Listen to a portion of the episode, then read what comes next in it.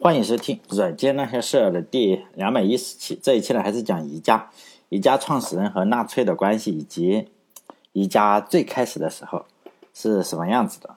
呃，在讲宜家创始人的时候呢，呃，基本上在网上能搜到的文章呢，最后都会说一下，哎，这个创始人以前是跟纳粹是有点关系的。呃，即使是到了呃纳粹创始人去世的那一年吧，很多人还是。呃，盯着这个事情不放，而且还有个女作家专门写了一本书来介绍一下，哎，她当年做了一些什么事情。我就稍微提一下这件事情吧，好像是在一九九四年，哎，就是瑞典呢是有一个非常著名的法西斯分子，然后去世了。他去世以后啊，肯定是有一些遗物嘛，他不知道什么遗物。呃，有一些遗物出来了，就就有人去考古了，估计跟我这个兴趣差不多，就看到人家的遗物受不了是吧？就就想去看一看，然后呢，结果就在一份文件里就发现了一份是一九四二年一九四二年的文件。这份文件呢，它是一个会议记录，就是记录当年谁参加了这个会议。然后呢，结果大家在这个名单上就发现了，哎，竟然有宜家创始人这个名字哈。这当然就是真事，然后就被媒体报道了嘛。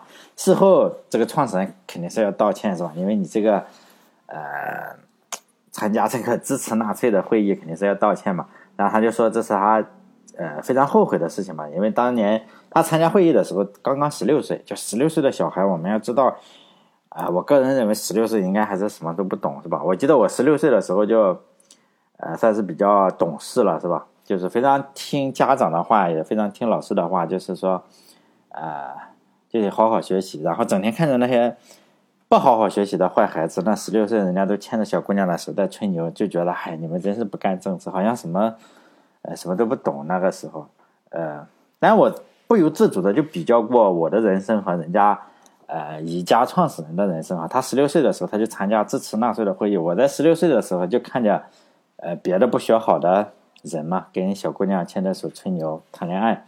现在我三十八岁了，是吧？宜家的店，在宜家的创始人三十八岁的时候，已经欧洲已经开满了嘛，就已经开始去加拿大呀、美国、加拿大开店了。我今年三十八岁哈，然后我现在还是跟十嗯十六岁差不多样子，还是看着十六岁的孩子跟人家小姑娘牵着手在吹牛。然后我现在还是自己回家，说晚上一个人对着个手机，呃，录音做电台，是吧？活了几十年，真的是想想就就想流泪，不能比，是吧？再回来说人家，就上一期我讲了，他的爸爸呀，他的爷，他爷爷奶奶是来自德国，然后他的爸爸肯定是纯种的德国人嘛，他妈妈不是德国人，但是他妈妈也是一个非常非常厉害的家庭，来自一个商业家族，叫埃尔姆哈雷特的一个商商业家族，他的外公啊是开五开店的。跟他家差不多哈，开店的商业家族非常厉害，就开五金店和商店的。当然，再后来的时候，宜家的创始人就干了比较大了，就把他外公的公司啊，就买买了下来。但这是后话，这也是他开的第一家现代化的这个呃，现在这个宜家的这个原型啊，就是他买他外公的整个公司这个样去改装的。他其实他收购了他呃外公的资产和地皮，就非常非常大的一大片。然后还有附近的森林，哎，都被他收购了。根据一家创始人的描述呢，他很早就开始卖东西嘛，就是在不到五岁的时候，他就非常喜欢卖东西。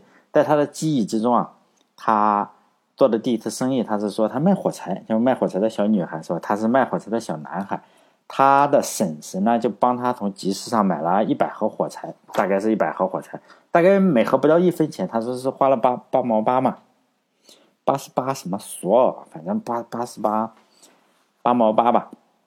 然后他把他这个一百盒火柴，然后就以每盒一分啊两分，最高卖了五分钱，然后价格就卖出去了。实际上还赚了个平均两三倍吧，反正赚了比较多的钱。哎，他就喜欢上这个东西了。当然，最主要的他是卖给他奶奶是吧？卖给他的那些，嗯，他家里的那些工人是吧？但他还是很喜欢这件事情。后来他长大了一点。就是在十一岁的时候，他实际上已经呃卖卖更多东西了，不止卖火柴了，卖这个圣诞卡片，卖花种，就是种花的这个种子。当时他已经赚到一些钱了。他说他卖花种的时候已经赚到了比较多的钱，已经给他妈妈买了一辆自行车，然后自己买了一台这个打字机哈，不是游戏机，对，打字机。就上一期我讲了，他家里实际上是有非常非常大的土地，就有四百五十平方公里的土地嘛，因为。呃，我一讲四百五十平方公里，很多人是没有什么概念。我就是说，呃，说一下吧。如果住在上海的话，大概相当于嘉定区那么大，就嘉定区大概是四百五十平方公里。如果住在北京的话，大概相当于朝阳区啊，或者是海淀区这么大。就他家的土地，就或者相当于二十个东城区那么大。就是他家里有很多的这些牛啊、羊啊，因为有有这么有，比如说嘉定区或者海淀区这么大的一块土地的话，肯定是不会只种粮食嘛，就有森林有。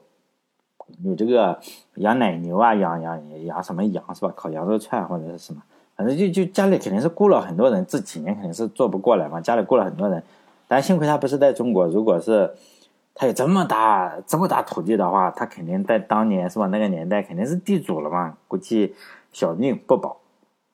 但是呢，虽然他家里有很多的地，但是呢，他这个人是不太喜欢种植，也不太喜欢养殖，就养牛养什么不太喜欢。他说他会割草。也会种一点地，也会给牛奶怎么去挤奶，但是呢，他就是没大有兴趣。他在十一岁的时候，他只想就是说，梦想就决定了。他说他只想卖东西，就怎么呃经商来赚钱。他觉得价格便宜的话，呃就会以把一些东西啊以便宜的价格买进来，然后再以贵一点的价格卖出去。他觉得这件事情哎呀真他妈有意思，就这样哈。他的梦想就是做销售。但我我个人觉得宜家的创始人是一个比较实在的。呃，相对比较实在，当然后面我会讲一本书叫《宜家真相》，那个就说他实际上并没有那么实在。反正我个人觉得他比较实在，他不像很多的企业家嘛，呃，他一赚到钱以后，很多的企业家到处演讲，还不能天天就是说这个经验是吧？主要是赚到钱了，然后到处分享经验。我我这个社会责任非常大是吧？不管我是做金融啊，暴雷的金融还是什么，只要是有点钱，账户里。是吧？就就有可能让 C 语言写的这个账户里溢出了，有这么多钱的话，他就开始讲社会责任啊，或者是 让世界变得更美好。实际上可能就是仅仅是多坑了一点钱。比如说，呃，前段时间不有个有个人嘛，做这个互联网金融，就是那种呃像传销一样的东西啊，互联网金融就赚了不少钱，然后他到处开始赞助这个演唱会。所有一线明星都赞助，说实在的，明星应该是比他，呃，坑的这么多钱还是要少很多。那怎么办？就是说，嗯，赞助嘛，比如说你赞助一线明星是吧？唱歌的，人家开演唱会，你赞助了怎么样？他也不要不要回报，就是说我能不能上去唱首歌？然后人家说你既然交了一千万，你就上来唱首歌嘛，就这个样子。或者交了多少钱，反正就很很有钱是吧？然后开始就。办演唱会是吧？就是有了钱，人就是可以为所欲为。就是宜家的创始人就是相对比较低调，他基本上不太接受采访，唯一的爱好他就是去，呃，去逛自己的店。他去了以后啊，很多店员发现，哇操，这就是老板，没见过老板，因为那么多店嘛，不可能每个人都认识哪个老板是吧？他又打扮的太低调，自己去去这个买东西，他还用自己的员工卡，这老板用员工卡。为了打折是吧？这人很抠门。还有一个就是说呢，他，呃，他个人说啊，他特别特别喜欢喝酒，而且一喝就醉，一喝啊一喝就醉是吧？然后就去戒酒中心，然后，因为他他要去戒酒中心的话，他肯定要宣传，就是说人家不能说哎，老板没了是吧？你是不是跑路了？不是，他他都会出来说不行了，这个酒瘾又上来了，一年他要去个三四次的戒酒戒酒中心去戒酒。也就是不良嗜好嘛，是吧？喝酒，就是一一一喝就醉，是吧？就是说见酒就喝，一一喝就醉，一醉我就满上，一满上又喝，反正就这个样子。一年要去三四次这个戒酒中心，他就出来说一下，因为你不可能老板没了嘛。正是因为他这个不良嗜好，他这个只健康的活到了九十一岁。如果不喝酒的话，说不好还活不到九十一岁。总体来说，这个一家创始人还是比较实在的。他说做销售就是他小时候的梦想。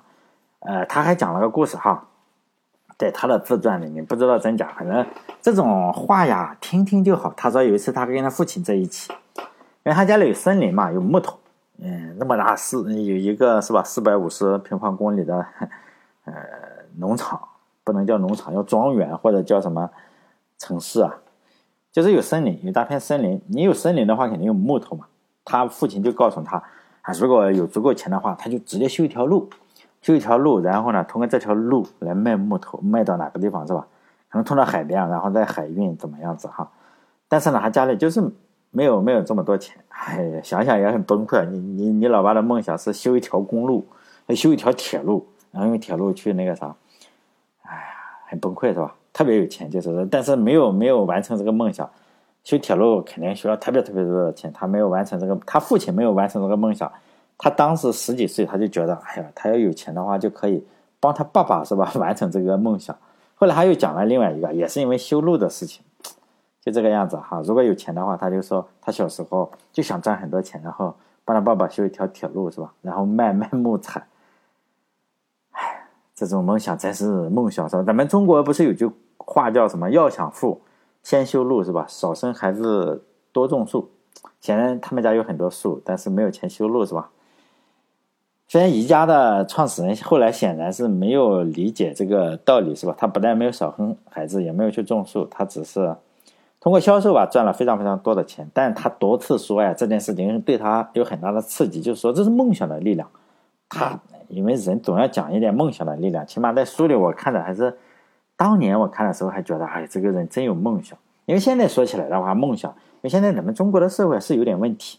如果一个人说他有梦想，比如说我说我有梦想，很多人就会说，哎呀，拉倒吧，是吧？你这梦想就是多挣点钱。实际上，并不是啊。我小时候真的是一直到高中吧，可能是一直到高中，我都想觉得，哎，我应该要是以下象棋为生就好了。那时候真的是这样想，因为那时候没有电脑啊，没有电脑，没有这个呃。呃，没有电脑。我们我上高中的时候，我年龄很大了，可能很多人不知道我年龄多大，三十八岁。呃，我我上高中和初中的时候是没只能看电视，有游戏机，但是你游戏机要接在电视上，或者是去玩街机，实际上是没有现在手持设备。当然有特别有钱的会有，呃，像我是没有的，大部分我的同学也都没有这个手持设备，所以呢，那时候玩什么？实际上那时候也不会去学习，我的爱好就是。呃，玩那个棋，玩棋类。如果大家如果知道田字格吧，田字格的话，我们那时候就在 田字格上，你拿拿你拿一支红笔，我拿一支蓝笔，然后下五子棋，就这个样子，就圈一圈就是五子棋，然后自己做象棋。哎，上课的时候就就是玩象棋。那时候就觉得，一直到高中也不会说我没有玩手机，但是就下象棋。那时候跟跟同学下象棋，那时候就觉得，哎呀，是以以后啊，以自己下象棋为生就好了，是吧？所以那时候就觉得也没有象棋，考大学也没有象棋这个专业。但是，一说起来我就觉得我要去下象棋，是吧？实际上，哦，每次我这样说的时候，就大部分人就觉得，哎，你真是开玩笑。实际上，不是开玩笑，是吧？但是后来的话，你这样说，人家就觉得你在开玩笑。你就后来我觉得好像，哎，这这件事情确实比较好好笑，是吧？就就是我还是这样说，人家就觉得，哎，你 这真幽默，是吧？实际上我是说真心话。但后来也也没有没有完成象棋，结果大部分人都认为我在开玩笑嘛。因为我发现后来下象棋确实你没有办法养活自己，你又下不成特别厉害的人。但我觉得古代的中国人是不是这个样子？古代的中国人还是很乐于说自己的这个爱好哈，自己的志向。比如说咱们中国古代的读书人就写在书里嘛，就说呃，你的梦想是什么？他就会写，说我的梦想是修身齐家治国平天下。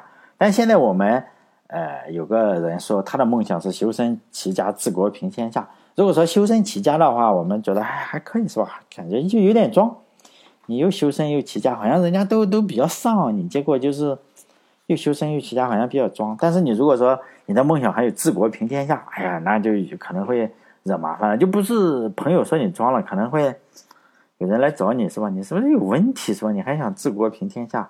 所以呢，你最好是。一说梦想的话，你最好说啊，我就是想是吧，供供好房贷，买房子，买个房子，然后娶个老婆，或者是买个房子，然后娶个老公，就这样是吧？这是我们的梦想，这个时代的梦想，最现实的梦想。但我们不说梦想了，再说创始人，宜家的创始人，他后来找了个工作，在一九四五年的时候，他找了个坐办公室的工作，就是类似于一个林业局的地方。哎，我也不知道他书里那个怎么去翻译好，我查了一下单词。嗯，是林业局建筑什么东西？反正应该是不应该叫林业局，反正是有与建房子有关的，用木头建房子有关的一个。因为中国有林业局，他那里不见得有林业局。因为他去那里找工作，因为林业局啊，他要采购一些文件夹呀或者是什么文具，然后他就找到这个林业局里吧。采购呃负责采购的人说：“哎呀，我我有文具是吧？我这个做小生意的，我虽然来找工作，但是我这个啥都有。”然后林业局就真的购买了他的文件夹，然后这相当于相当于咱们去 IT 公司打工是吧？不但拿了工资，还卖给了公司一批电脑这个样子。更厉害的是，他卖文具啊，他卖的文具属于耗材。你电脑的话，你起码用个三五年在公司，三年吧。但是他是耗材啊，文具。结果呢，他这个整个林业局里都要从他这里采购。他每个月的工资是一百五十块，当年的一百五十块。他卖东西啊，卖卖给公司文具。每个月赚到的钱相当于每个月一千二，也就是你看这个是吧，好几倍，八倍是吧？然后他就觉得，哎呀，算了是吧，不打工了，就就从公司辞职了。然后他觉得显然是不如只卖东西赚钱嘛，是吧？然后瑞典是要服这个兵役的，就是你男的到了一定年龄，你要去服兵役，他就呢，他就去服兵役了。人家去服兵役的话，可能会比较苦的两年三年是吧？他就去跟团长商量了一下，说我这个白天去练兵。因因为也没有战争的这个啥了哈，他就说我白天就正常练兵，晚上呢我在外面租房子住是吧？然后晚上他就开始做这个邮购业务，呃，而且呢他还那因为有士兵嘛，士兵肯定要写信啊什么，哎，他还他又做生意了，他又租了个房子，结果士兵啊还还要买他的什么卡片呀，还有什么笔呀、钱包啊、写信的邮票啊，都要从他那里买是吧？我我当时看到这一段的时候，我就觉得这真是个人才。这个走到哪里，生意做到哪里，就是什么东西都没有耽误他，呃，卖东西。幸亏他当年不卖军火，如果他去当兵又卖军火的话，我估计他他原子弹也能卖出去。可惜当年他卖的东西是太杂了，都是一些小东西，邮购啊、钱包的这种东西，小东西，信纸、卡片、笔这种小东西。当年他还没有开始做家具，他做家具的话是在一九四八年的时候，他就开始觉得，哎，我们因为他以前是。他带的是林业局，用木头做家具、做建筑的地方，也不能叫林业局。我我我翻译成林业局，大概就是说，嗯，就是说，呃，如果大家去看英文书的话，就是说应该不是林业局，林业局我也不会翻译，反正是一个用木材做建筑的一个部门。呃，他知道，他工作了那么一两年嘛，在那里，然后他就。有途径嘛？不但卖了一批文具在这里，他还，呃，联系到了好多做家具的这种东西。然后他就觉得，哎，你们卖不出去是吧？我来帮你卖。然后就在报纸上刊登了一个，就是林业局肯定有很多做家具的是吧？刊登了一个呃家具广告。然后第一把椅子啊，第一把椅子是一个无扶手的椅子。他他第一次只卖了两个两个东西，一个是一把椅子，一个是咖啡桌，呃。当然，我们我查过中文网上，中文网上说第一把就是卖了个椅子，然后形容这个椅子多厉害。实际上不是，是他的自传里就是两个，一个是这把椅子，另一个是咖啡桌这两件事情。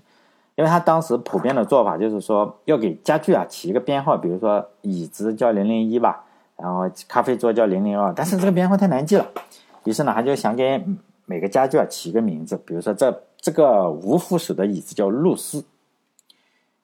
你说为什么叫露丝？我也不知道哈，他反正就就嗯就叫露丝。现在我们去宜家的话，每件商品都有一个很奇怪的名字，当然这些名字有人研究过，网上有人研究，就是有一定的规律，但是记不住是吧？一般人我肯定记不住，嗯，我哪哪个都记不住，我就记住个书架叫比利，其他的啥也记不住。但是有一个是可以记住的，就是说有一个记不住，但是是有规律的，就是踩在脚底下的，比如说地毯啊。或者是门口垫，还有马桶垫，或者是哎，好像有没有马桶垫，或者是封封窗户台这种，因为只要是用脚踩的这种东西，脚踩的这种东西啊，一定是丹麦。丹麦的是说，呃，某个地名，丹麦的很多小镇啊，或者是城市的名字啊，一定是命名就是脚踩着的这个这个东西的。为什么呢？但有很多种说法，我认为比较靠谱的说法是，当然这个被宜家官方哎否定了，我仍然认为是比较靠谱。这两个国家是有世仇，就是丹麦跟瑞瑞典实际上是有世仇的。这两个国家大大小小的战争啊，两两个国家，呃，发生了接近一百次。有有我看过各种统计啊，反正大大小小一百次，肯定有你统计出来的肯定是不够的，是吧？你这个肯定越来越多。假设是一百次好了，你想想这么多年打一百次也特别痛苦。因为为什么呢？因为瑞典曾经是丹麦不可分割的一部分，后来就是因为瑞典的独立。这两个国家就大打出手了好多次，包括在哪个海上打，哎呀，死了多少人，就很多次。其实这个事情啊，最终就是说，如果两个地方人家要给你闹独立的话，你最终实际上越打越伤感情。为什么呢？你你不打的话，说不定还能谈谈。实际上你越打的话，基本上分的越快，就跟男女朋友一样，你越打越崩溃，你不会打服的。后来这两个国家也就就打崩了嘛，就是最终也就接受了这个局面，然后最后不打架了，但是也就承认了它是一个独立的国家，就是说丹麦啊承认了瑞典是一个独立的国家，但心里肯定还是有一些怨念吧。比如说瑞典和呃这两丹麦啊这两个国家经常打嘴仗，包括在咱们中国微博上曾经有一件比较搞笑的事情，就是好像是瑞典嘛，瑞典大使馆庆祝国庆。就说我们是建国多少年了，是吧？另一个国家就要上去酸几句，就说：“哎呀，你你就是从我这里分离出去的，是不是？反正不太对付。”在网上呃有个这两个国家明争暗斗的不少趣事吧。如果大家喜欢看足球的话，只要是瑞典和丹麦这两个国家碰面了啊，那那就是说往死里打，就跟那个巴西、阿根廷、中国和日本，但是中国现在赢不了日本，妈的，就是被人被人往往死里干的。主要是你 水平也要有，是吧？但他们打足球的时候是这样，但中国跟中日韩这三个国家也也不太对付。你会发现，不只是中日韩这个样子啊，包括中国跟周边国家都不太好，很多的国家跟周边国家都不太好，像瑞典跟丹麦也不是很好，就这个样子就是了，就死敌嘛。还有说有一年瑞典一个古董古董船然后沉了，丹麦就很高兴嘛，啊举国上下很高兴，呃人家船沉了你很高兴，还有一个好事的丹麦人然后。就抢先到这个沉船这里，然后把一个丹麦的雕像，然是古董船嘛，然后把他们丹麦的一个运动员的雕像，然后放在了那个古董的那个沉船的甲板上面。你第一个打捞上来瓷器或者是什么古董，第一个打捞上来一看，我去，原来是丹麦的雕像是吧？他就特别崩溃。他但人家也知道你肯定是放放上的，但是打捞队不知道，一看到有这个就打捞上来了。还有这个国家的两个国家的。国旗啊，几乎是一模一样的，就是换了一下。国旗背后的故事，我看过很多趣闻，我不知道真假哈。国旗背后他说的也是针锋相对。就丹麦说，为什么我这个国旗是这样的？因为我丹麦国王在打瑞典的时候啊，就是说天空中啊就看到了这个十字旗在闪耀，然后呢，我们国家就是十字旗在闪耀。瑞典的国旗啊，就是。掉了一个个哈，颜色也差不多，就是换了一下颜色。然后呢，背后的故事是什么？说瑞典，呃，哪个在哪个国王带领下打丹麦哪个地方的时候，然后突然看到天空中闪耀着十字架，是吧？然后他们两个国家的国旗都是十字架，都都瞎扯。我认为是这个原因啊，还有很多，大家可以去搜啊，搜丹麦、瑞典就知道了，这两个国家。包括你建什么，我也建什么，而且我这个一定要建的比你高一米，或者是宽一米，或者是什么，就这个样子。你有你有什么东西，我就要建什么东西，就这样。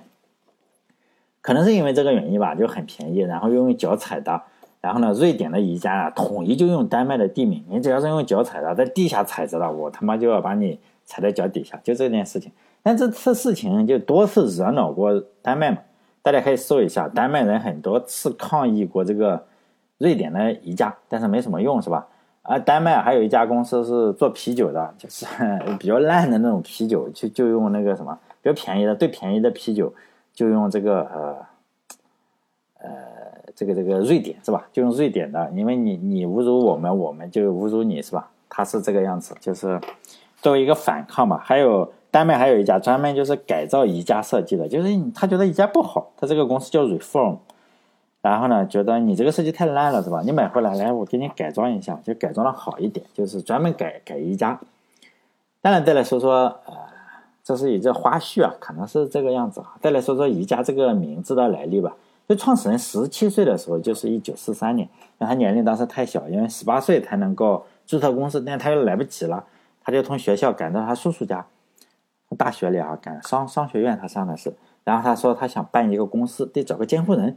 他叔叔听了他的打算以后，就签字了嘛，帮他签签了这个 监护人签了字，然后他就把文件外加一个十块钱嘛，十十十块钱，然后装到信封里寄给公司，寄给政府啊，公司也就算注册好了。就一家这是 I K E A 嘛，IKEA，然后这四个字母分别代表的就是 I K 呢，就代表是英格瓦·坎普德拉，就他的名字嘛，他的名字的首字母就是 I K。这个 E 呢，就是他农场的名字，就他家里有个大的农场吧。A 呢，就他家庄园的名字叫阿根纳阿根纳瑞德，好像是，这怎么读我也不知道哈。反正自己的，反正都是他庄园的名字，他什么取了这几个都是与他有关的。就前面说他嗯做家具了嘛，开始做家具，刚开始卖那把叫什么椅子，然后又卖咖啡桌，后来就是说。又卖沙发床，第三件第三件家具是一个沙发床，第四件家具呢是一个玻璃吊灯，这是自传里的哈，我也没考证过，反正他书里他就这样说的。而且出名的人啊，你不能太相信，因为书里他就说了这前四件家具，呃，至于是不是吹的我不知道。公司起步的时候，因为他家里有很多人嘛，雇佣的人就帮他发货。就是说呢，他家里有农嗯农场是吧？就运运牛奶的车，就就运家具，然后把 这些家具送到火车站。就是家具肯定是越卖越多嘛，他就决定，哎呀，以后不卖这些其他的小零件了，就只卖家具，就是其他的东西都不卖了。在一九四八年的时候，他终于请来了一个会计，这是真正的因为要做做账嘛，然后请来了一个会计。但后来啊。他又请了七八个人嘛，七八个人这样维持了两三年的时间。就一家创始人有个特点，就是特别抠门。就我我再再说一句哈，大家不要太相信我说的话，因为为为什么？因为我是从书上讲的，我是说大家不要太相信书里的话，我只是相当于把书里的翻译了一下。我再说一句，我在电台里曾经说过，只要是一个人啊，第二次面对镜头，他就是个演员，没有例外。没有任何例例外，如果有例外的话，就是第一次面对镜头的时候，他他他就是个演员。你看很多采访路人，他马上就会是个演员。因为我觉得为什么呢？因为一家创始人啊，很可能也是演给大家看的。因为媒体上曾多次报道过，他说他实际上并没有这么抠门。他他说他开了一辆十三十三年的本田车，或者是是本田还是反正是个日本车，我记得不是本田是丰田，十三年就不行了是吧？不安全了。他说他日常就开这辆十三年的有十三年年龄的车，但报道上说那拉拉倒吧，他有保时捷跑车，他 就是有特别特别贵重的车，而且呢，他喜欢装的磕磕巴巴，因为他说我不会说英语。然后大家采访他的时候呢，他磕磕巴巴的，就是接受记者采访的时候，就是来证明他英语不好。人家也说你这个既然这么不好，又是个老头是吧？你这个这么不好就。不好意思刁难他嘛，然后呢，他每次采访，大家就觉得，哎，你真真真是，真是个很真诚的人。实际上呢，他的私人助理，就是还有这这是一本书叫《宜家真相》，我看了一下，《宜家真相》是有中文版的，其他的时候我们也有中文版，但是，嗯，我我因为我是订阅了亚马逊嘛，亚马逊既然有的话，就不用再重新买了。《宜家真相》这本书是有中文版的，大家可以买来买来看看。这本书呢是他的一个私人助理写的，是跟了他二十多年，但是他们也也把老板说的，他他这个私人助理说啊，老板这都是装的，他英语好的很，什么英语都会，而且他都是故意的嘛，他写的这个英语单词会故意拼错，比如说哪一个单词故意拼错，拼错的样子都是一样。他说如果你是他是他说的真的不会的话，他不会这样。他说他在私下里见到，哎呀，什么英语都会读。而且跟人跟死呃好朋友对话的时候就用英语可溜了，就这个样子。而且他说，呃，他的酗酒也是装的，他这个人很自律。呃，他说他天天酗酒呢，实际上他就每次就喝一点点酒，而且他也不太抠门，只是他出去表演给大家抠门。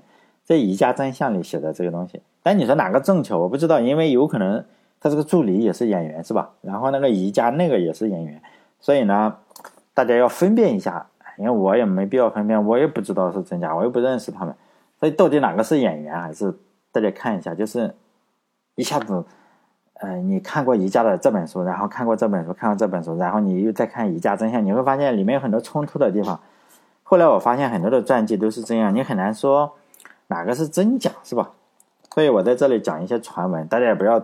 嗯，在酒桌上吹牛没有问题，不要说被 太正式的场合说这个也不太好，因为人家有可能跟你看的不是一本书，然后你两个人还争论起来，就好像是，呃，我我小时候呃看金庸嘛，看金庸的书，实际上金庸有很多的书都不是金庸写的。我们那个年代可能年轻人不知道，就是说有可能是金庸写的，有可能是金康写的，有可能是金庸新写的，因为你搞不清楚嘛。那时候叫我看过一本特别金庸写的书，真的是表皮上是金庸，叫《侠骨柔情梅超风》啊。那时候我就觉得啊，他出新书了，写的真好，写的是真好。而且我长期以为那个梅超风真的叫《侠骨柔情梅超风》，又有爱情故事，又有什么，我就觉得金庸写的。后来我发现，那他妈的不是金庸写的，就这个样子。所以呢，后来我也就学学乖了，印成文字啊，不一定是真的。但我这里就讲的这些传闻，大家听听就好哈。即使出现在宜家创始人，你说，呃，那个自传里写的，你看看要不要拿来做真实，也不见得是真的，因为人总是美化自己嘛。呃，家宜家的家居家具业务啊，然后上到以后，肯定有人觉得哎有利可图是吧？就开始模仿，模仿宜家嘛，然后导致家具的质量肯定是下降了。你你有钱赚是吧？呃，大家肯定并不是说所有的人都这么有良心，就是说我做一个东西木头薄了呀，或者是铁板薄了，就这个样子，结果导致它的就不行了嘛，因为你也没有办法去看到实物，它是做邮寄的。所以呢，价格跟这个价钱总是不匹配。比如说，一分钱买了半分货，或者一毛钱买了两分货，这个样子。所以呢，下一期呢，我就讲讲人家宜家的创始人是如何处理，就是群众们不信任，就是说人家不再信任你了，然后他又如何就是赢回信任的。当然，这期主要是讲宜家嘛。哎，有些朋友就觉得我跑题了，比如说，哎，你为什么在讲软件的时候？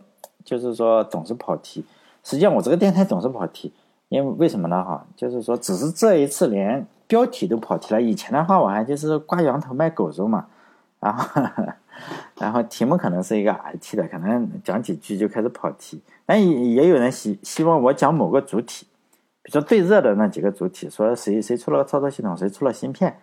当然我不懂，我只能讲我自己熟悉的事情，而且都是。要有书的，要有书的我才能讲，没有书我就不可能自己编嘛，我又不是编辑。所以呢，你如果特别想了解某个主体的话，那就先自己走。比如说，你就跟踪那么多网上那么多新闻，你就看嘛。你比如说你想了解华为的，你就去找华为的看嘛。你想了解华为的哪一个鸿蒙也好，还是哪个芯片也好，最近不又出了两三个芯片嘛？就是反正你就去看嘛。好像包括年初还有出了世界最强大的 ARM。叫什么东西我都不记得，反正都是中国古代的那个东西，你就去看，我也不懂，我又没没没玩过，是吧？我的渠道主要是看书，书上没有写的我找不到，而且我根本不知道什么内幕，尤其是中国公司的内幕，我更不知道了。为什么？因为我开出租车的话，呃，晚上下班的话可能会接触到一些九九六的员工，他晚上九点钟才下班，这些员工上上车就睡觉，可能也问不出什么东西来，再加上。我就是个开车的，是吧？人家也不会跟我一个开出租车的废话，所以呢，呃，这些就是说，呃，希望我做中国节目的这些呃朋友多多包涵一下，是吧？不要老是催我，你有本事讲一讲，不没有本事是吧？实在是没有本事讲，真的是不懂，除非有书，有一本他官方出的书，说四平八稳的讲，哎，那那没有意思。反正呢，我是没有任何途径了解中国的公司，没有小道消息，更没有内幕消息，呃，完全就是看。如果大家非常想知道，可以去《环球时报》啊，或者是《人民日报》啊，或者《新闻联播》啊，都都可以。但是我这里是没有，永远都不会讲中国的公司。好了，这一期就到这里，希望大家去呃订阅我的微信公众号，叫“软件那些事”，六个字哈，“软件那些事”。如果你订阅五个字的话，大概就是一个。呃，前段时间卖东西，后来呢，他，你你不好意思说人家是模仿我，这不好说，因为我的就是跟他差一个字，呃，后来又推广告，呃，不能说人家冒充我是吧？这不好不好意思这么说，因为我也不够出名，确实我我不卖东西啊，放心，起码不会卖一些特别 low 的东西，我也不会推荐大家去买什么 P to P 是吧？那就肯定不是我自己。长个脑子是吧？好嘞，这期就到这里，再见。